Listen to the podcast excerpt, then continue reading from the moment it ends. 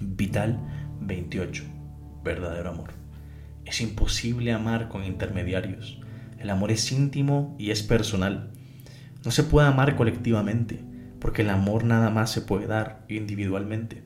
Cuando el alma puede ser tocada y abrazada, ahí es donde está el verdadero amor. Y esa es la única razón por la que Dios vino Él mismo. Porque en los asuntos del amor no puedes tener otra persona en tu lugar, debes hacerlo tú mismo. Cuando de amor se trata, tiene que ser cara a cara. El amor puede sobrevivir a distancia, pero solamente se hace más fuerte mediante la intimidad.